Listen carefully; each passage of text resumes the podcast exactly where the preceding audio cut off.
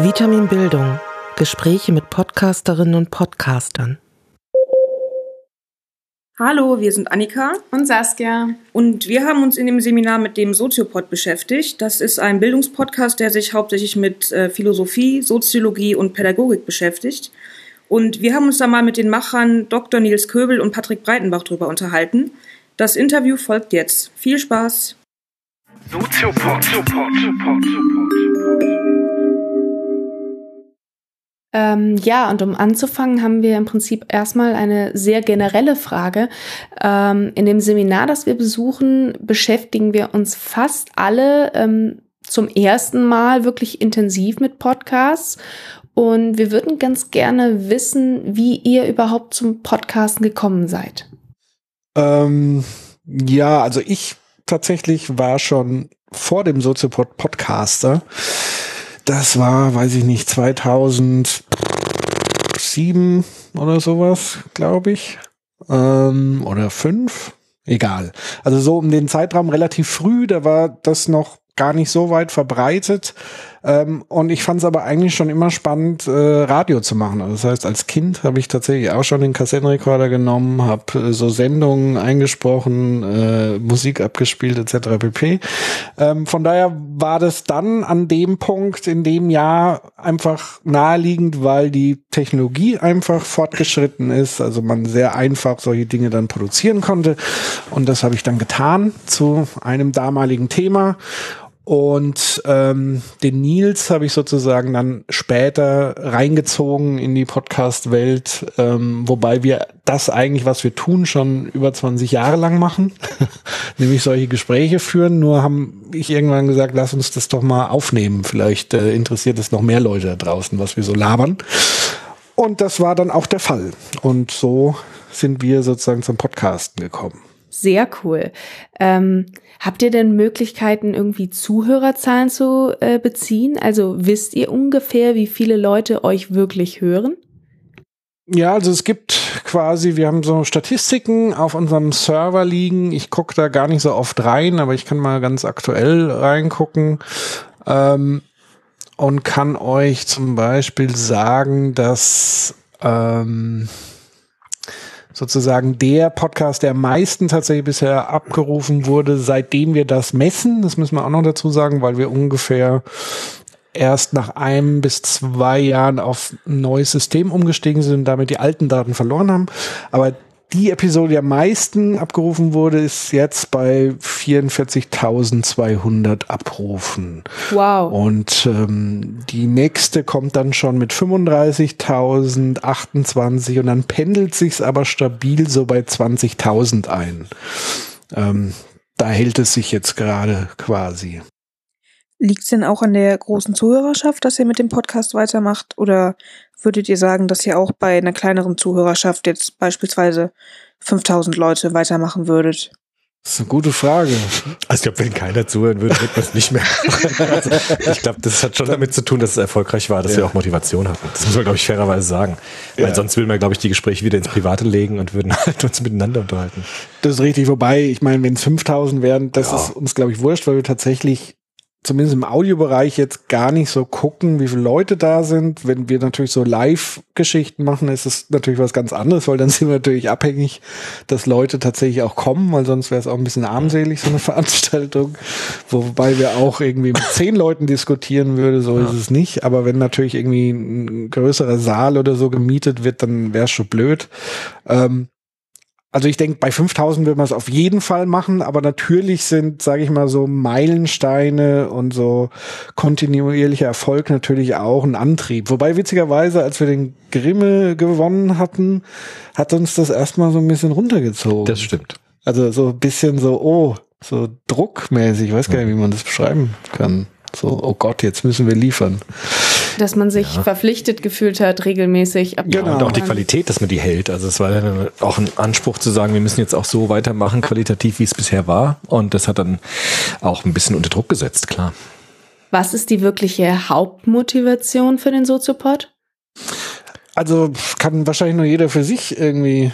Fang du doch mal an. Äh, ich dachte, du fängst jetzt an. die Hauptmotivation ist, ähm,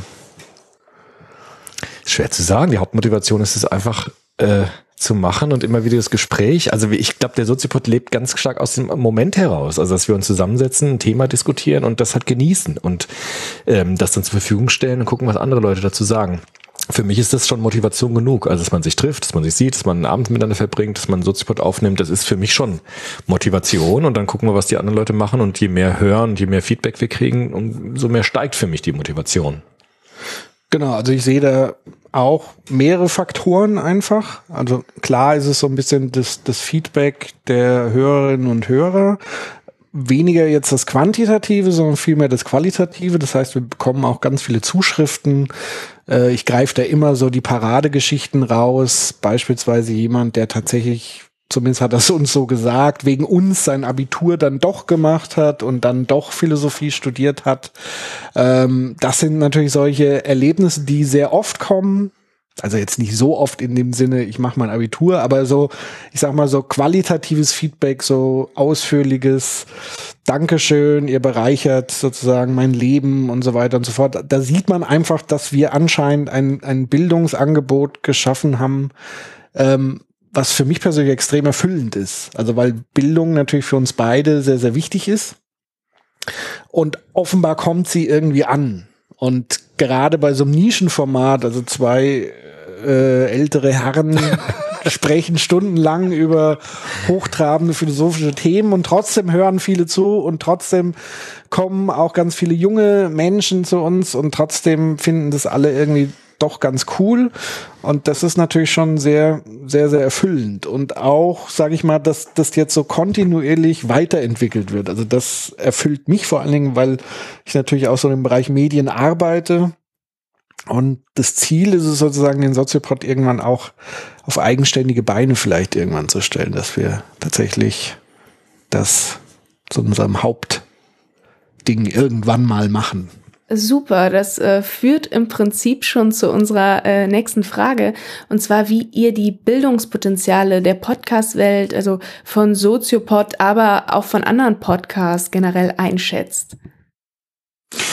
Vielleicht müssen wir da erstmal über Bildung an sich, über den Bildungsbegriff ja, sehr gerne. sprechen. Da äh, gebe ich galant weiter an den Kollegen, an den Bildungsforscher. Dr. Nils Köbel. Naja, also Bildung haben wir ja schon eine Folge auch gemacht, auch in Live-Events viel gesprochen. Wir haben ja immer wieder den Unterschied gemacht zwischen Bildung und Wissen. Also Bildung heißt ja nicht einfach, dass man Wissen konsumiert, sondern dass man Wissen mit der Persönlichkeit verbindet. Das ist ja so dieser uralte Begriff des, der Bildung, ähm, der von Humboldt herkommt, dass man sagt, also Wissen soll meine Persönlichkeit weiterbringen. Also Bildung heißt an seiner Identität zu arbeiten, dass man das Wissen verwendet, um an der eigenen Persönlichkeit schrauben, arbeiten, entwickeln zu können. Und das machen wir ja vor. Also wir haben ja so eine Art Modeling, das wir halt machen, dass wir uns gegenseitig bilden indem wir unsere ganze Persönlichkeit damit einbringen und auch sagen, wie etwas auf uns wirkt und was etwas mit uns gemacht hat. Und ich glaube, das ist eben das Ansteckende. Also, dass man sehen kann, wie Menschen sich in dieser Praxis bilden. Und ich glaube, das äh, animiert einfach viele, das auch zu tun. Und deshalb ist für uns halt Bildung immer wichtig, dass es mit unserer Person zu tun hat, mit unserer Persönlichkeit, dass man an uns merkt, dass diese Sachen, die wir lesen, uns verändern. Und dass wir andere Menschen sind, seitdem wir Soziopod machen. Und ich glaube, das wirkt ansteckend. Und das ist übrigens auch nochmal ein Faktor für die Motivation. Also, weil ich unfassbar viel durch Soziopod machen einfach ja, gelernt habe. Also, das heißt, es wirkt vielleicht immer von außen so, als ob wir einfach nur Wissen sozusagen abspulen und wiedergeben, aber das ist gar nicht so, sondern während dieser Episode kommen neue Erkenntnisse und gerade von Episode zu Episode immer mehr. Ja. Weil wir natürlich immer mehr also wie so netzwerkartig neue Bausteine ins Spiel bringen und die mit den alten, die wir schon besprochen haben, verknüpfen können und dann kommen mitunter tatsächlich sehr, sehr spannende neue Erkenntnisse vielleicht auch raus. Und da ist es interessant, dass tatsächlich Menschen, wie Nils schon gesagt hat, uns begleiten können. Und es ist auch eine Art Begegnung. Also ein Podcast ist immer auch eine Art Begegnung, weil es auch sehr intim ist. Ähm, auch wenn man den anderen, oder gerade weil man den anderen vielleicht nicht sehen kann, sondern eben dieses Hörerlebnis hat, ist man sehr nahe und man hat dann noch sehr stark das Kopfkino, man stellt sich ja vor, wer ist der andere. Und es ist aber tatsächlich so, als ob dir jemand ins Ohr flüstert. Oder viele sagen uns auch, naja, es ist so, wie wenn ich bei euch im Wohnzimmer mit dabei sitze. Und ich glaube, das kann Podcast generell diese Nähe, diese Begegnung schaffen. Und das ist, glaube ich, ganz, ganz grundsätzlich wichtig für Bildungserfahrung. Ja, da haben sich äh, Annika und ich eben noch drüber unterhalten, dass es irgendwie ganz komisch war, als wir uns beide ähm, das erste Video mal von euch angeguckt haben bei einem ja. äh, Live-Soziopod äh, und nicht nur eure Stimmen gehört haben, sondern wirklich auch ja. euch beim Sprechen beobachten konnten. Und dass es irgendwie eine ganz andere Erfahrung war als sonst, äh, wo wir euch wirklich immer nur ähm, über Audio in den Ohren hatten. Das heißt, bis dahin wart ihr noch Fans und dann äh, war es vorbei. Nein, Quatsch. Nein. Ähm, ja, tatsächlich. Also ähm, auch das haben wir natürlich gemerkt bei diesem ähm, Videoversuch und auch bei den Live-Dingern, wobei Live tatsächlich auch nochmal eine andere Erfahrung ist, sowohl für uns wie auch für das Publikum. Aber tatsächlich dieses Kopfkino, das ist natürlich bei Podcasts, bei Audiopodcasts extrem ausgeprägt. Also bei uns im Seminar wurde auch besprochen, dass Podcasts ja eher von Personen mit einem höheren Bildungsgrad gehört werden. Jemand, der jetzt niedrigeren Bildungsgrad hat, wird vermutlich eher keine Wissenspodcasts konsumieren. Oder zumindest geht man davon aus. Ähm, was denkt ihr denn, gibt es da für Möglichkeiten, auch diese Personen für Podcasts zu begeistern? Also ich glaube tatsächlich, dass es schon durchaus, vielleicht jetzt statistisch gesehen, ist es vielleicht, sagt die, die Zahlen was anderes, aber ich glaube schon, dass es viele Hauptschulabschluss, was auch immer, Men Menschen mit Hauptschulabschluss gibt, die tatsächlich aber auch Podcasts hören und die sich natürlich auch weiterbilden. Also auch da haben wir so stichprobenartig immer wieder Rückmeldungen, gerade nachdem wir so unser Thema soziale Ungleichheit hatten, wo es ja auch darum ging, dass Menschen verschiedenen Habitus haben, aus verschiedenen Bildungskontexten kommen. Und da haben ganz viele rückgemeldet, dass sie eigentlich eben nicht aus dem klassischen akademischen Bereich kommen, aber sich eben unter anderem durch uns, aber auch durch andere Angebote eben permanent weiterbilden. Also ich glaube tatsächlich, dass sozusagen die Neugierde ist ganz entscheidend für Bildungsprozesse. Und die ist, glaube ich, unabhängig vom Ab Schulabschluss völlig unterschiedlich. Also es gibt Menschen, die sind sozusagen nach dem Abitur, beenden ihre Bildung, weil sie sagen, sie sind jetzt fertig ausgebildet oder nach dem Studium. Und es gibt Menschen, die lebenslang lernen wollen und sich weiterbilden, unabhängig von dem Schulabschluss. Was aber, glaube ich, wichtig ist, dass sozusagen mh, hm, da sage ich vor allen Dingen so ein bisschen aus, aus Sicht des Konstruktivisten, der so ein bisschen diese konstruktivistische Didaktik ziemlich gut findet. Und konstruktivistische Didaktik heißt, ich muss, kann Wissen nur erfahren, wenn ich an Bekanntem andocke. Also das heißt, ähm, wenn ich etwas über Quantentheorie lernen will, muss ich zunächst mal ungefähr verstehen, was Quanten sind, was Physik ist und so weiter. Das heißt, ich muss so, eine, so ein Basiswissen haben. Und daran muss ich anknüpfen können. Ich muss schon mal gewisse Begriffe gehört haben. Deswegen kann natürlich eine Strategie sein, großen Wert auf einfache Sprache zu legen und so weiter, wenn ich sozusagen ganz unten ansetzen will und möglichst viele abfangen will, die noch nicht über eine Wissensgrundlage verfügen. Also es gilt immer, Anschlusspunkte zu finden, Anschlussfähigkeit herzustellen, wie es so schön in der Ding heißt, oder? Habe ich es richtig gesagt? Ja, er nickt. Du weißt, dass sie uns nicht sehen. Ja, ja. Gut. Genau. Ähm, Habe ich damit schon? Ja. Ja, im Prinzip schon. Wir haben uns aber auch gefragt, ob man mit Hilfe eines Podcasts oder gerade auch mit Hilfe von Soziopod ähm, irgendwie eine gewisse Bildungsgleichheit schaffen kann oder ob doch immer generell gleich eine Bildungsschicht äh, ausgeschlossen wird. Ich glaube halt, das ist eine, wie man so schön sagt, empirische Frage. Also der Soziopod ist ja nicht angetreten mit so einer politischen Agenda zu sagen, wir wollen jetzt eine ähm, Ungleichheit auflösen oder ausgleichen. Der Soziopod ist ein, ist ein Angebot, das einfach so kommt und auf den Markt geworfen wird gewissermaßen und ein bestimmtes Feedback bekommt. Und jetzt ist es natürlich schon interessant, mal zu gucken, wer hört uns zu. Und äh, Patrick hat es ja eben auch gesagt, wahrscheinlich ist es schon so, dass viele sich angesprochen fühlen, die diese Theorien auch kennen, weil sie andocken können. Aber es gibt auch Menschen, die sagen, ähm, ich habe damit nie was anfangen anfangen können, aber bei euch kann ich was damit anfangen. Und deshalb, ich weiß nicht, ob der Soziopod das leisten kann, jetzt eine große soziale Ungleichheitsfrage ähm, zu lösen, sondern der Soziopod ist erstmal ein Angebot und ähm, der, da reagieren die Leute drauf. Und so finde ich, ist es am besten, weil wir auch keine politische Agenda haben, sondern einfach das zur Verfügung stellen und dann schauen, was passiert. Und ich glaube, das ist auch eine Chance, wenn man es so macht, dass, dass was Überraschendes passieren kann. Das heißt, grundsätzlich ist ja auch ein Ziel von euch, die Zuhörer ähm, ja wirklich selber zum Denken anzuregen. Genau, ja. Das heißt, ihr macht auf Dinge aufmerksam und sagt dann aber, okay, ähm, denkt darüber mal nach, ähm, bildet euch selber darüber eine Meinung.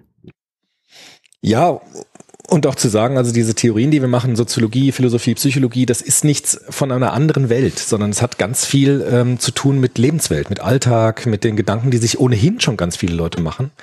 Und einfach das so runterzubrechen und auf ein Niveau zu bringen, wo möglichst viele mitreden können und wo möglichst viele das verbinden können mit ihrem Leben. Und das hat anscheinend ganz gut funktioniert.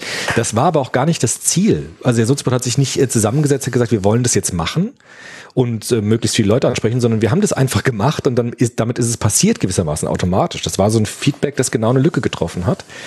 Und das ist das Ziel, dass man sagt, äh, wir versuchen Theorien darzustellen, sodass möglichst viele was damit anfangen können und mitreden können und sich einbringen können, das für sich verwenden können. Ja, also ich glaube, äh, das schafft ihr auf jeden Fall ganz gut. Also zumindest ich persönlich bin durch Soziopod wirklich auch auf viele Themen erst aufmerksam geworden und habe dann gedacht, okay, komm, ich beschäftige mich jetzt mal mit dem Thema. Das war mir vorher einfach alles viel zu abstrakt, aber ähm, durch euch habe ich da irgendwie einen besseren Zugang zu bekommen. Ja, vielleicht ist das auch ein Trick zu sagen, ähm, wir versuchen das nicht jetzt künstlich zu machen, also nicht zu sagen, wir haben eine politische Agenda und deshalb wollen wir das so machen, sondern ich glaube, andersrum ist es ist es ein bisschen erfolgreicher zu sagen, wir machen es so, wie wir es wollen und damit äh, treffen wir zufällig eine ganz gute Lücke, die es bisher noch nicht ausgefüllt wurde. Ich glaube, das ist so ein bisschen das Erfolgsrezept. Wie kommt ihr auf die Themen? Also wie wählt ihr, ihr Inhalte für eine Sendung aus? Das ist ähm, dem Zufall geschuldet. Also zum einen äh, wir haben ja angefangen sozusagen mit all den Themen, die wir und hauptsächlich dann in dem Fall Nils schon mal irgendwie behandelt hat. Sei es äh, in seinem Studium, sei es ähm, Privatinteresse, sei es äh, als Dozent ähm, der natürlich viele Themen, die wir behandelt haben, auch schon aufbereitet hat und in Vorlesungen behandelt hat. Ähm, und dann, wenn es aber dann so irgendwann der Stoff ausgeht, dann muss Nils leider ran, muss sich in die Bücher reinfräsen und ich habe dann die dankbare Rolle des ähm, Gegenparts, der eben dumme Fragen stellen kann und eben das Zeug um die Ohren hauen kann. Ähm, aber so funktioniert das. Also, und das aber meistens sehr zufällig. Also es ist jetzt nicht so, dass wir sagen, hm, was haben wir denn schon, also was haben wir jetzt, was fehlt denn noch oder sonst was, sondern eher, ach, das könnte mich jetzt interessieren. Ich habe jetzt irgendwie vor kurzem was über Gesundheit. Lass uns doch mal was über Gesundheit machen oder sowas. Also, Wobei die letzten Folgen Luhmann Foucault waren eher so Wunschfolgen auch von Fans tatsächlich. Also sie haben auch das Hast gefordert. du deshalb das gemacht? Ja, bei, bei, Foucault schon ein bisschen tatsächlich, okay. weil da kam ja wirklich jetzt seit langer Zeit der Wunsch, mach doch mal bitte Foucault, weil es fehlt ja. irgendwie. Da haben wir gesagt, okay, machen wir es jetzt nochmal. Und ich glaube, ich wollte es auch ein bisschen. Oh, du wolltest auch. Ich wollte es eigentlich nicht, aber ja und Luhmann auch im Grunde, oder? Das war schon so der Wunsch auch ein bisschen. Aber das ist erst neuerdings so. Aber es kam schon von dir, dass du sagst, wir machen das jetzt. Ja, das ist die Voraussetzung. Ja, ihr habt jetzt eben selber gesagt, dass Fans auch Themenvorschläge einsenden können. Gibt es denn da besonders beliebte Themen, die immer wieder vorgeschlagen werden?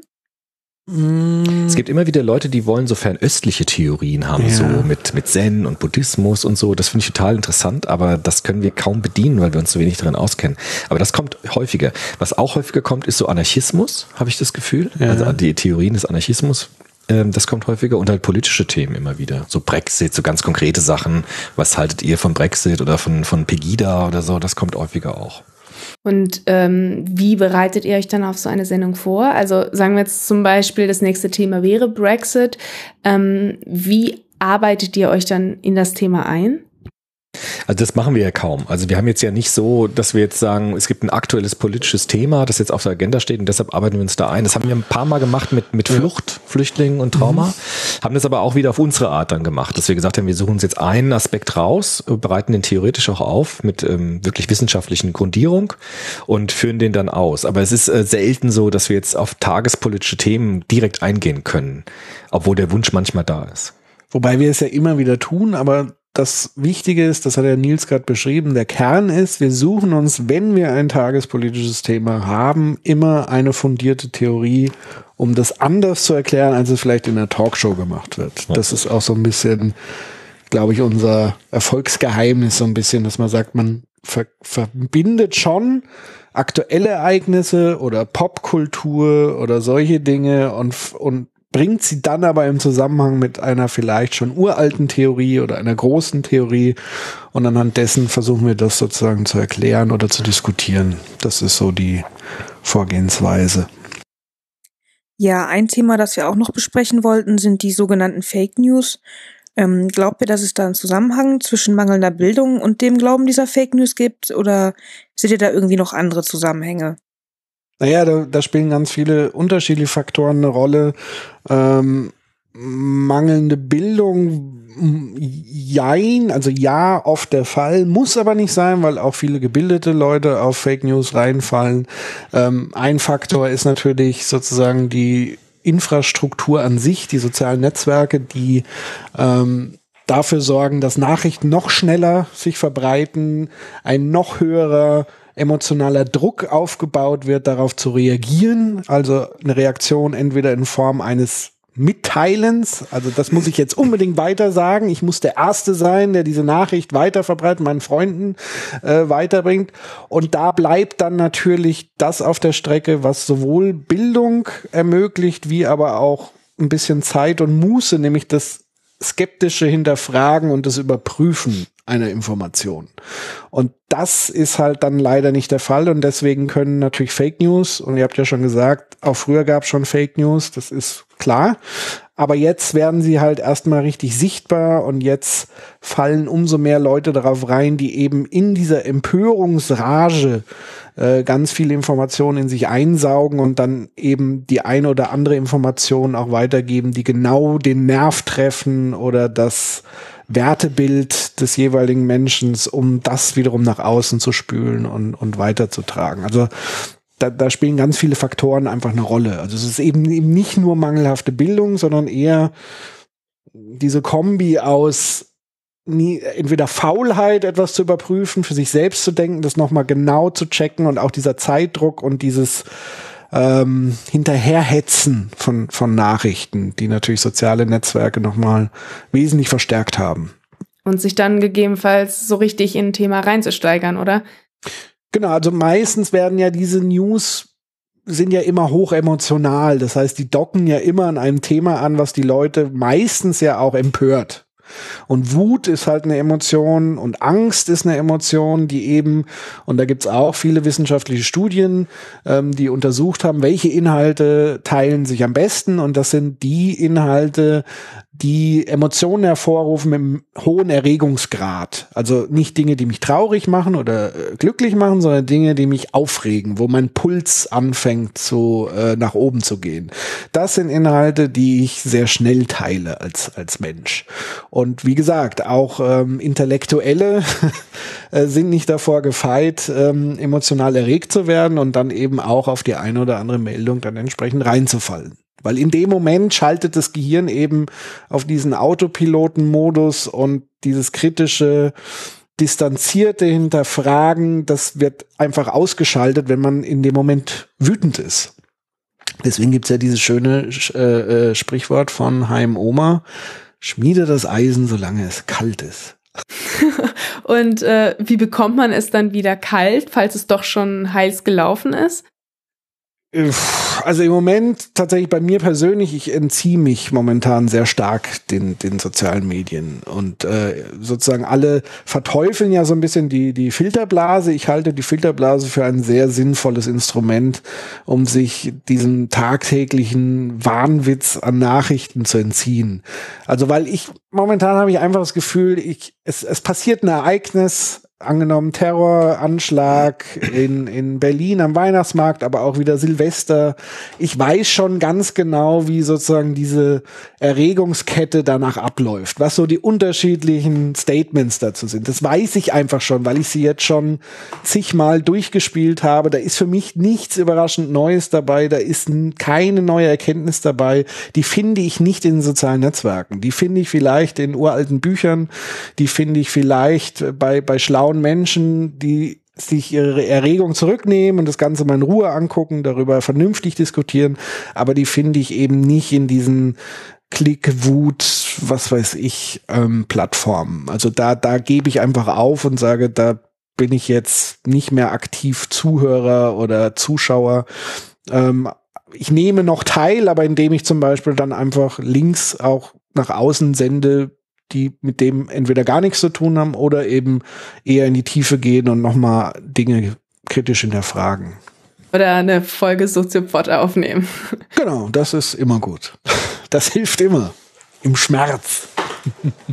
nee, weil tatsächlich, wir haben ja viele Soziopods gerade zu diesen Ereignissen wie Terror, äh, Flucht und so weiter gemacht. Ich glaube, das war schon auch so ein kleiner selbsttherapeutischer, will ich nicht sagen, aber so unsere Art, die Dinge irgendwie zu fassen zu versuchen und das aus möglichst vielen verschiedenen Perspektiven und möglichst kritisch und eben nicht so die Stammtisch. Uah.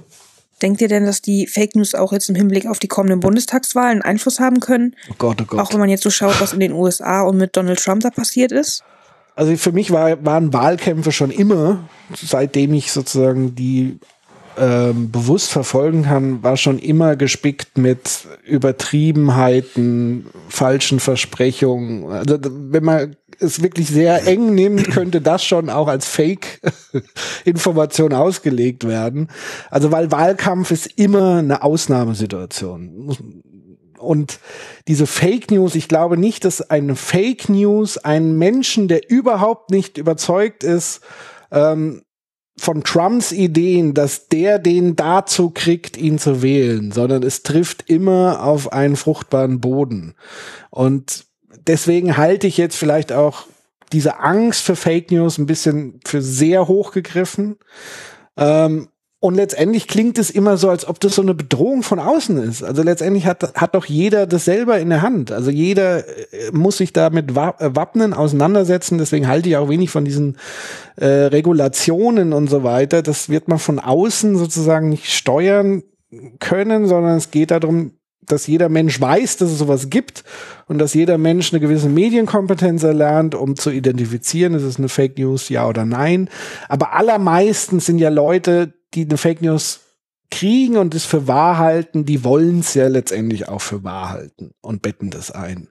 Diejenigen, die konträr dazu sind, die werden sowieso als allererstes gucken, gibt es dafür Beweise, ja oder nein. Also von daher ist es einfach nur so ein, für mich auch so ein bisschen Buzzword mittlerweile und, und das schaukelt sich alles so ein, so ein bisschen hoch, aber ich sehe da jetzt keine äh, gigantische Gefahr, die davon ausgeht. In der Hinsicht beruhigend, eher beunruhigend finde ich, dass sozusagen es diesen Nährboden bereits gibt, auf den Fake News fallen.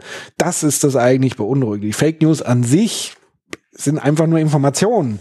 Interessanter ist, was die Menschen sozusagen dann daraus machen und ableiten und, und welche Handlungen sie vollziehen. Also wenn zum Beispiel über äh, Fake-Nachrichten plötzlich Leute loslaufen und Häuser anzünden und so weiter. Also da wird's halt dann einfach brenzlig und gefährlich.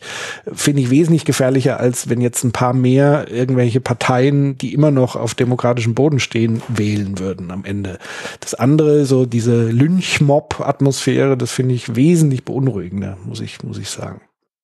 Ja, ich denke, die Frage ist auch, inwiefern ähm, Fake News vielleicht eher die Menschen erreichen, die sich bis jetzt aus dem politischen Geschehen herausgehalten haben, also mehr so die Fraktion Politik Verdrossenheit und inwiefern die jetzt aber ähm, ein politisches Statement setzen wollen, was natürlich gut sein kann. Ähm, wenn das aber genährt wird durch Fake News, dass das dann problematisch wird. Ich weiß nicht, wie ihr das einschätzt. Denke ich auch, wobei, also wie gesagt, ich glaube, dass einfach jemand, der vor völlig unpolitisch, der vor nichts mit dem Thema zu tun hat, ähm, dass der diese Fake News auch nicht annehmen würde und so weiter, sondern es ist oftmals oftmals ist es ja so eher zu sagen, guck mal, ich habe jetzt diese Meinung, ich habe diese Einstellung, Ausländer sind alle Verbrecher und ich kriege jetzt eine Fake News, die mir das bestätigt. Dann bin ich der allererste, der das natürlich all meinen Freunden und so weiter weiterleitet, weil die natürlich alle überzeugt werden müssen von meiner sowieso schon vorhandenen Einstellung Ausländern gegenüber das ist sozusagen eigentlich die Grundmechanik des Ganzen.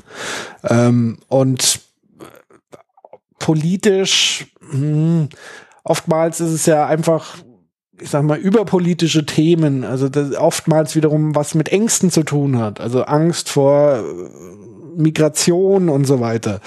Ähm, das heißt, da erreichen diese Fake News natürlich auch diese Menschen, die vorher sich vielleicht politisch gar nicht engagiert oder interessiert haben.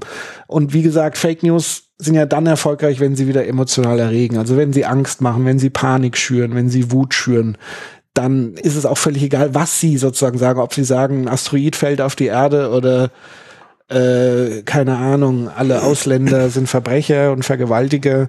Das ist dann völlig irrelevant am Ende. Sondern wichtig ist, auf welchen Nährboden fällt es und ist es eine, eine Nachricht, die eine hohe Erregung erzeugt. Glaubt ihr denn, dass es irgendwelche Möglichkeiten gibt, diesen Fake News vorzubeugen oder zu verhindern, dass Menschen auf diese Fake News reinfallen? Beispielsweise bestimmte Bildungsangebote oder ist das eher ein Phänomen, an dem man nicht viel ändern kann? Naja, ich glaube nicht, dass man im, im Internet viel machen kann. Ich glaube, der Zug ist tatsächlich so ein bisschen abgefahren, zumindest für die Hardcore-Leute. Ähm, wir hatten auch mal in so einem Live- Podcast, Live-Show gesagt, ähm, dass, dass Bildung immer von Begegnungen lebt. Und das merken wir halt, wenn wir eine Live-Show machen, dass ein ganz anderes Miteinander ist, wenn Leute zu uns auf die Bühne kommen, mit uns sprechen dann sind Leute plötzlich auch zugänglich für andere Ansichten. Und ich glaube aber, dass das Setting des Internets, wir sehen uns nicht. Manchmal weiß ich gar nicht, was ist das überhaupt für ein Typ oder eine Frau, die dahinter steckt. Ist das überhaupt ein echter Mensch? Ist das ein Bot oder was auch immer? Ähm, da hört doch keiner zu. Und ähm, ich, ich bringe da immer die, die Kommunikationstheorie von Watzlawick ins Spiel. Der sagt, Kommunikation besteht immer mindestens aus Beziehungsebene und Sachebene. Und die Menschen wollen permanent auf der Sachebene im Internet kommunizieren, obwohl es überhaupt gar keine Beziehung gibt. Und die Beziehungsebene ist aber die dominierende Ebene. Das heißt, so, sobald eine Beziehung besteht, kann ich überhaupt, oder eine stabile Beziehung besteht, kann ich überhaupt über eine Sache vernünftig reden. Und das ermöglicht das Internet im Moment überhaupt nicht und schon gar nicht an so Empörungsthemen, ähm, wo dann die Emotionen ins Spiel kommt und Beziehung grundsätzlich in Frage gestellt wird. Dann kann man nicht über die Sache vernünftig diskutieren. Deswegen, wenn, muss man Begegnungen schaffen, Bildungsbegegnungen schaffen, Bildungshäuser, Veranstaltungen ähm, erschaffen, wo Menschen sich treffen und sich austauschen können, face to face. Ihr würdet dann wahrscheinlich auch die Förderung von Medienkompetenz in der Schule unterstützen, damit Menschen dann von klein auf auch lernen, was eine seriöse Nachrichtenquelle ist, oder? Ja, da würde ich sagen, das ist ein No-Brainer. Also ja, klar. Also ähm, auf jeden Fall da, also so früh wie möglich mit Bildung ansetzen und mit Medienkompetenz ansetzen. Ähm, am besten würde ich mal sagen, Grundschule aufwärts. Also sobald sozusagen junge Menschen in den Kontakt mit Medien kommen, ist es auch an der Zeit, mit ihnen über Metamedien zu sprechen. Also quasi ähm, ihnen beizubringen, wie man mit Medien umgeht. Wenn wir jetzt äh, sowieso schon bei Medien in Bildungseinrichtungen sind, ähm, wie seht ihr den Einsatz von äh, Podcasts in einer Uni oder in der Schule? Ähm, findet ihr, dass man das mehr fördern sollte? Also seht ihr da große Potenziale? Also ich äh, bin jetzt nicht so auf dem Zug, dass ich sage, je mehr Technik, umso besser, sondern ich glaube, bei Bildung ist immer die Frage, wie man halt mit diesen Medien umgeht und wie man Bildung gestaltet. Und ich glaube, Patrick Breinemann hat es ja eben schon angedeutet, ich glaube, dass Bildung immer eine Beziehung braucht. Ich kann natürlich über Medien äh, mit Jugendlichen, mit Kindern sprechen, aber das wird nur dann funktionieren, wenn ich zu diesen Jugendlichen und den Kindern eine fruchtbare Beziehung aufbaue. Also wenn ich irgendwie das Gefühl habe, das, was ich sage und das, was die mir sagen, fällt eben auf fruchtbaren Boden. Und deshalb bin ich immer noch davon überzeugt, dass Bildung vor allem über Personen funktioniert. Also ob man jetzt, also wenn ich mich zurückerinnere an meine Schulzeit, da gab es gute Lehrer und schlechte Lehrer. Und die guten Lehrer waren nicht gute Lehrer, weil sie besonders gut mit Technik umgehen konnten, sondern es waren gute Lehrer, weil sie durch ihre Personen überzeugt haben. Und ich halte es immer so ein bisschen für ein Ausweichmanöver, wenn man sagt, naja, wir brauchen halt mehr Technik an Schulen. Ich glaube, wir brauchen mehr Begegnung an Schulen, mehr Menschen, die ähm, das Interesse an Bildung in, in, in jungen Menschen befeuern können. Und dann kann man natürlich auch über Medien sprechen. Aber die Frage ist ja, wie man über Medien spricht und wie man das in Bildung einbaut. Ergänzend dazu, da sind wir natürlich wieder bei Watzlawick, Beziehungsebene, Sachebene. Ja, klar. Also zuallererst Beziehungsebene. Und dann kann ich technische Spielereien machen. Natürlich. Aber wenn sozusagen die Beziehungsebene nicht gegeben ist, wenn der Lehrer ein Arschloch ist, dann kann der ein technisches Feuerwerk zünden, wie er will, das wird nicht ankommen. Also das heißt, ich brauche immer eine zwischenmenschliche Beziehungsgrundlage, Und da kommen wir aber wieder zu, vielleicht zum, zum Ursprungsthema des Podcasts als Bildungsinstrument. Ich glaube, dass tatsächlich der Podcast und der Gesprächspodcast auch eine Art parasoziale Beziehung eher befördert. Also wenn man eben ein Gespräch zuhört, dabei ist in diesem intimen Rahmen, kann das durchaus den Eindruck einer Beziehung erwecken. Also auch da sind ja wieder Personen im Vordergrund, zu denen ich eine Beziehung aufbaue, obwohl der andere mich gar nicht sieht und kennt. Aber trotzdem habe ich ja das Gefühl, denjenigen, den, den ich zugehört, die kenne ich, ähm, die stelle ich mir so und so vor.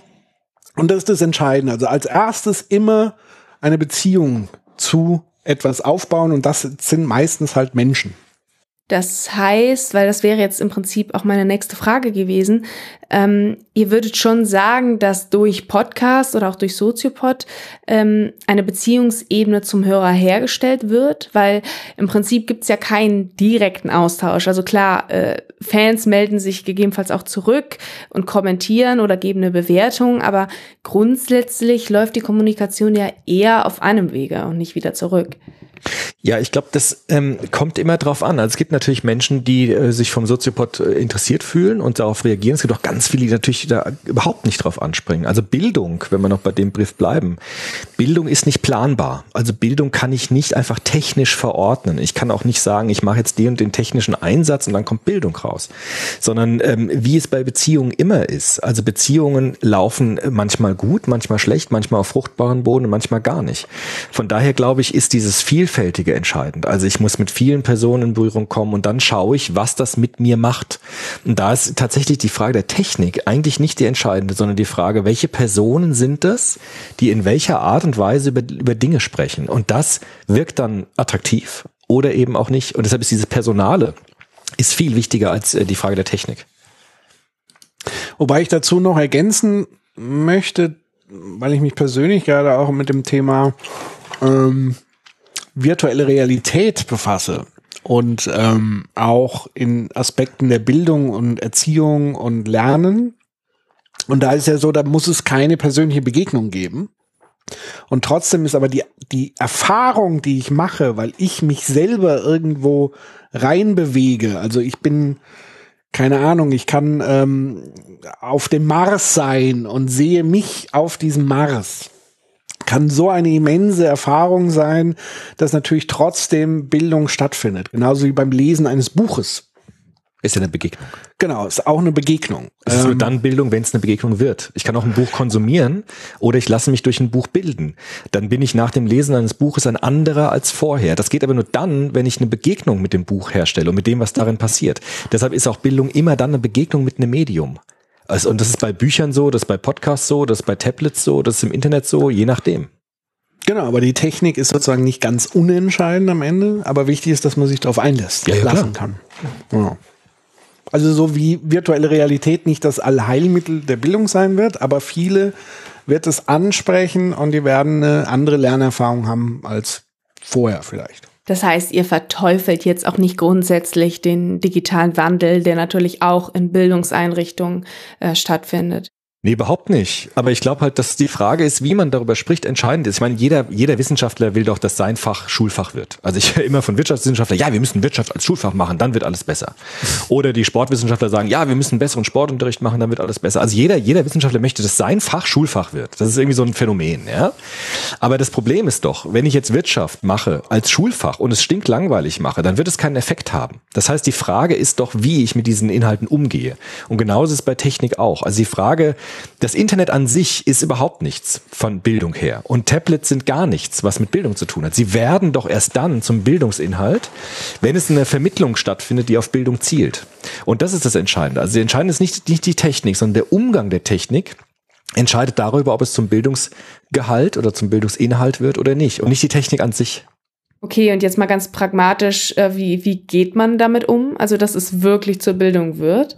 Indem ich an meiner Person zeigen kann, dass es sinnvoll ist, sich mit diesem Gegenstand zu beschäftigen. Ich muss als Pädagoge an meiner Person zeigen, dass es mich weitergebracht hat in meiner Persönlichkeitsentwicklung, sich mit diesem Gegenstand zu beschäftigen. Und das wirkt ansteckend auf junge Leute. Das ist bei Literatur so, das ist bei Kunst so, das ist auch bei Technik so. Wenn ich jemanden habe, der vorne steht und über einen Inhalt spricht und ich jetzt den Eindruck habe, dass das mit ihm als Person nie etwas gemacht hat, dann wird dieser Inhalt für mich langweilig. Wenn ich aber das Gefühl habe, da ist jemand, der mir an seiner Person glaubwürdig, authentisch vermitteln kann, dass es sinnvoll ist, sich mit diesem Gegenstand zu beschäftigen, dann wirkt es attraktiv als Bildungsinhalt. Deshalb ist das Personale so wichtig. Das ist ein guter Punkt. Das erinnert mich an einen alten Mathelehrer. Ja. Mathe war noch nie meins. Aber der war so irre. Mhm. Also so in der Mathematik, mit der Mathematik verschmolzen, dass ich zumindest versucht habe, ihm ja. zuzuhören. Ja. Aber das, das glaube ich. An den Punkt. erinnerst du dich jetzt? An den erinnere ich mich. An, an, an anderen wahrscheinlich weniger, genau. Weniger. Weil der an seiner Person zeigen konnte, dass, was, dass genau. das etwas mit ihm gemacht er hat. Er war Mathe. Genau. Und das ist wichtig. Also ich muss zeigen können, dass mich das, Bildung heißt, an seiner Identität zu arbeiten. Bildung heißt nicht einfach etwas zu lernen und dann abzuspeichern, sondern Bildung heißt, ich arbeite an meiner Persönlichkeit mit dem Wissen, mit diesen Inhalten. Und das kann ich nur dann machen, wenn ich es an meiner eigenen Person zeigen kann, dass das sinnvoll ist und mich weiterbringt. Ansonsten äh, wird es keine Bildung, sonst wird es halt nur konsumierbares Wissen. Das ist der Unterschied zwischen Wissen und Bildung. Hat man denn dann, also wenn man sich bildet oder wenn man sich in einem bestimmten Bereich gebildet hat, ähm, dann auch die automatisch die Verantwortung, dieses Wissen oder diese Bildung weiterzugeben? Eigentlich erst automatisch nicht. Also es gibt ja auch viele Menschen, die das für sich machen. Ich glaube aber, dass Bildung immer auf Kommunikation zielt, auf Begegnung zielt. Also Bildung, Bildung äh, will sich, glaube ich, immer vermehren. Also ich glaube, dass Bildung immer auf Dialog zielt. Und ich habe ja den dankbaren Beruf, dass ich das sogar dafür Geld bekomme, das zu machen. Aber ich glaube, dass auch ganz viele Menschen, wenn sie wirklich so ein Bildungserlebnis hatten, dass sie das teilen wollen. Und deshalb ist Bildung immer, glaube ich, darauf aus, sich irgendwie zu vermehren. Übrigens ist Bildung kein Zustand, den man irgendwann hat. Also Bildung ist nicht ein Eigentum, das ich irgendwie irgendwie habe und dann für immer habe, sondern Bildung ist niemals abgeschlossen. Also ich kann mich immer in jedem Bereich ähm, weiterbilden. Bilden heißt auch die Einsicht, dass es immer noch etwas zu entdecken gibt, was ich noch nicht weiß. Wenn man das nicht hat, dann ist man nicht gebildet. Aber man ist doch nicht gebildet. Ja, man, äh, also Peter Bier, Peter hat dieses Buch geschrieben, wie wäre es gebildet zu sein? Bildung ist ja. ein Ideal, dem ich nacheifere, das ich aber niemals erreichen kann. Ja, genauso wie ein Sportler. Aber dann bin ich ja nicht gebildet. Naja, genau. Also man kann sich nur immer weiterbilden, aber man ist eigentlich nie in der ja, richtig. Bildung. Genau, ich bin in der Bildung, ja, genau. Genauso wie ein Sportler sagen würde, das ist nie perfekt. Ah. Wie ist das denn? Gibt es auch Bildungspodcasts, die ihr selber konsumiert, die euch gut gefallen? Oder seid ihr mehr in der Rolle, dass ihr nur produziert und nicht konsumiert? Doch, ich konsumiere schon viel. Ich mag zum Beispiel, was ich sehr, darf man das sagen? Werbung und so ist nicht so schlimm, oder? Nee, nee, alles in Ordnung. Also zum Beispiel so alt, es gab früher ganz tolle Interviews, ja, Zeugen des Jahrhunderts zum Beispiel, finde ich hochinteressant. Ich mag zum Beispiel vom Schweizer Fernsehen Sternstunde Philosophie. Das lade ich mir selbst runter auch und höre mir das an. Also es gibt wunderbare Sachen, wenn man auf die Suche geht, mit tollen Philosophen, mit den Interviews geführt wurde. Da lerne ich auch selbst unglaublich viel bei. Genau, geht mir ganz genauso. Ähm was ich vor allen Dingen gemerkt habe, ist gerade bei das sind jetzt ganz andere Themen wie Philosophie, Soziologie, aber gerade bei neuen Themen. Also ich weiß, dass ich damals, als ich mit dem Podcast angefangen habe, habe ich einen Podcast gehört zum Thema äh, Suchmaschinenoptimierung. Das hört sich jetzt ultra langweilig an, aber ich habe unfassbar viel bei den Jungs gelernt. Das waren halt so richtige Cracks. Die waren Suchmaschinenoptimierung tatsächlich. Die haben das gelebt und die konnten es wunderbar unterhaltsam rüberbringen. Und da habe ich eigentlich fast alles über Suchmaschinenoptimierung gelernt, äh, was es zu lernen gibt. Und so geht's mir. Jetzt habe ich irgendwie gestern einen Podcast zum Thema VR, also Virtual Reality, äh, wo ich sozusagen mich auftanke. Also Bildung muss ja nicht immer sozusagen das, das hohe, die hohe Erweckung sein, äh, sondern kann tatsächlich auch einfach Kompetenzaneignung sein. Und da gibt es zahlreiche Podcasts, ähm, die das für mich als Lerntypen wunderbar ähm, hinbekommen. Das, äh, das können wir nur bestätigen. Also wir haben im Rahmen des Seminars wirklich ganz viele verschiedene Podcasts kennengelernt, weil jede Gruppe hat äh, ja auch einen anderen äh, Podcast untersucht, alles unter dem Aspekt Bildungspodcast äh, und die dann aber auch jeweils vorgestellt. Und ähm, es gibt wirklich aus den aller unterschiedlichsten Bereichen Podcasts. Mhm. Das ist der Wahnsinn. Habt ihr eine Empfehlung? Was ist denn eurer? Lieblings? Ja, Soziopod auf jeden Fall. Den kennen wir ja schon. Äh, ja, um jetzt hier mal ein bisschen zu schleimen. Ähm, nein, aber auch auf jeden Fall, wenn wir unser Seminar fertig haben und diese ganzen Podcast-Folgen aufgenommen Mhm. wurden von jeder Gruppe, dann natürlich auch äh, unsere eigene Podcast-Reihe, und zwar Vitamin B oder Vitamin Bildung. Da äh, könnt ihr sehr gerne reinhören. Ist die schon draußen oder kommt die dann? Äh, nee, die kommt noch und äh, zwar, wenn jede Folge aufgenommen wurde. Also wir haben das im Seminar so aufgeteilt, dass äh, wir immer Gruppen haben von jeweils zwei oder auch drei Studierenden, ähm, die dann einen Bildungspodcast von Deutschland untersuchen und äh, mit den Podcastern dann ein Interview führen oder irgendeine andere äh, Folge aufnehmen. Und ähm, genau, wenn das alles passiert ist, dann wird das zusammengestellt und wird dann als ein Podcast äh, veröffentlicht unter dem Namen Vitamin B oder Vitamin Bildung. Ähm, und das gibt dann im Prinzip so einen Querschnitt Ah, okay, äh, durch ist, ähm, die Bildungspodcasts aus dem ganzen deutschsprachigen Raum. Sehr schön. Sehr gut. Transportiert auch das gesamte Thema Bildung äh, und Podcast natürlich wunderbar weiter. Genau, äh, vor allem, weil es in den Gesprächen mit den Podcastern ja jeweils auch über Bildung gehen soll. Ähm, ja, ich weiß nicht, habt ihr noch eine Frage oder habt ihr noch irgendetwas, was ihr gerne noch zum Thema äh, Bildung loswerden wollt, was bis jetzt keinen Raum hatte? Was wolltest du schon immer über? Ich habe alles gesagt, was ich sagen habe dazu. Ähm, ja, mir fällt jetzt tatsächlich auch nicht. Ähm, nö. Wir haben einen Podcast über Bildung ja gemacht im Soziopod. Kann man ja alles nochmal genauer angucken, anhören. Da fällt mir äh, gerade noch ein, da ihr ja auch beide an Unis tätig seid, ähm, gibt es bei euch irgendwie Seminare, die ähnliches behandeln oder die, die ähnlich aufgebaut sind wie jetzt unser äh, Seminar? Also ist Podcast da auch irgendwie schon Thema? Also ich bin ja raus, weil ich tatsächlich momentan nicht an irgendeiner Uni tätig bin. Ach so. Und der Kollege. Ich weiß es nicht, kann es nicht sagen. Wahrscheinlich die Publizisten am ehesten bei uns in Mainz, die haben ja sehr viel mit, mit diesen Formaten dann auch zu tun, aber bei uns in der Pädagogik jetzt ähm, habe ich es jetzt noch nicht erlebt. Aber du wirst ja öfters gefragt, ob wir irgendwie vorgespielt werden. Ja, das gibt's schon, also dass der Soziopod selbst ähm, als didaktisches Mittel eingesetzt wird. Das passiert häufiger, dass bei Vorlesungen Leute Ausschnitte zeigen vom Soziopod oder in Seminaren und so. Das gibt's ja, aber jetzt nicht. Dass sie selber einen machen. genau, also jetzt nicht, dass sie selbst einen machen oder sowas. Aber werdet ihr denn dazu angefragt, ob der Soziopod ausgestrahlt werden darf oder wird das dann einfach gemacht? Ja, ab und zu werden wir auch angefragt, also wie das ist, ob man das verwenden darf oder nicht. Genau. Ansonsten stehen wir eigentlich unter Creative Commons. Das heißt, man darf das sowieso weiterverwenden bei natürlich idealerweise Namensnennung und so weiter. Also da sind wir ja sehr, sehr offen. Da muss man uns eigentlich gar nicht groß fragen. Ähm, höchstens man will das irgendwie unter einem anderen Label weiterverkaufen oder so. Aber ansonsten kann ja jeder, dafür ist es ja da. Also es ist ja da zur freien Verfügung, dass man sich damit eben weiterbildet. Gibt's denn äh, trotzdem einen kleinen Verdienst, der dabei für euch rausspringt? Ja, schon. Also ähm, zum einen bekommen wir Spenden. Ähm, das investieren wir aber meistens entweder in, in Equipment oder in Reisekosten. Ähm, und dann bleibt ein bisschen, je nach Veranstaltung, ähm, ein bisschen Honorar übrig, je nachdem, ob wir eine Stiftung haben, die das mitmacht.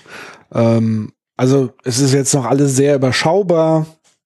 Ich sag mal, das ist eher so in Richtung hm, man sagen, Aufwandsentschädigung oder so. Aber das ist an dem Punkt jetzt für uns noch so gar nicht wichtig. Also wichtig ist auch, dass wir die Dinge dann vielleicht wieder reinvestieren, um, um das Ganze weiterzuentwickeln. Oder auch jetzt unser Buch, was wir geschrieben hatten, da gab es auch eine Honorar, aber letztendlich wird man davon natürlich irgendwie nicht reich und kann davon natürlich nicht alleine leben. Aber es ist natürlich ähm, ganz nett, dass man eben diese Fan-Unterstützung hat, die eben auch dazu beiträgt, dass wir neue Dinge eben anstoßen können. Ja, und äh, wie seht ihr die Zukunft von Podcasts oder auch von Soziopod? Äh, wie wird sich das entwickeln? Naja, die Zukunft vom Podcast, das ist immer schwierig. Ich glaube einfach, das ist festgesetzt. Das, ich habe auch das Gefühl, es werden wieder mehr Podcasts publiziert. Ähm, ich habe auch das Gefühl, dass es kommerzieller wird und, und einige auch in Deutschland, also in den USA ist es ja schon länger der Fall, dass es kommerzielle Angebote gibt und die Leute damit auch wirklich Geld verdienen können. Äh, in Deutschland haben ein paar es versuchen es zumindest es zu tun, ein paar bekommen es auch hin. Ähm, also das wird sich einfach weiterentwickeln. Ich glaube, dass sozusagen dieses Hörerlebnis nie aufhören wird und Leute produzieren und konsumieren werden. Und der Soziopod, der wird tatsächlich weiterentwickelt. In, in, ihr habt es ja selber schon gesehen, wir probieren ja neue Formate immer wieder aus. Und das werden wir einfach weiterführen. Also uns gibt's jetzt als Buch, uns gibt's als Live-Show, uns gibt's als Audiopodcast, mittlerweile als äh, Livestream. Und ähm, ich sag mal, die nächsten zwei Meilensteine, um, um sie so ein bisschen anzudeuten, ist zum einen, wir wollen immer noch eine Art Call-In-Sendung schaffen. Das ist so ein bisschen technisch nicht ganz so einfach wie gedacht, weil wir es auch live streamen wollen, auch mit Bild. Ähm, und das zweite ist vielleicht ein ganz neues Videoformat zu entwickeln, was ganz anders ist als der Soziopod, aber dann doch sehr Soziopod-artig daherkommt. Aber eher ein Webvideoformat, was so in diese Richtung gehen könnte. Und so werden wir das kontinuierlich und je nachdem, wenn wir eine neue Idee haben, ähm, werden wir sie ausprobieren. Also uns wird da nicht langweilig. das klingt auf jeden Fall spannend. Genau. Ähm, ja, dann sind wir im Prinzip am Ende und sind äh, super glücklich mit dem Gespräch und danken euch ganz herzlich für eure Zeit. Sehr, sehr gerne. Sehr gerne. Und viel Erfolg ähm, bei eurem Vitamin B-Projekt. Ja, und danke schön. Könnt euch ja melden, wenn das sozusagen sendereif ist. Ja, gerne. Ich äh, kann gerne eine Mail schreiben, wenn der Podcast fertig ist. Wunderbar. Super. Ähm, vielen, vielen Dank und äh, euch viel Erfolg beim Aufnehmen der nächsten Folge. Ja, von mir auch noch vielen Dank und ähm, dann wünsche ich noch einen schönen Abend. Tschüss. Euch Danke. auch. Ciao. Dankeschön. Tschüss.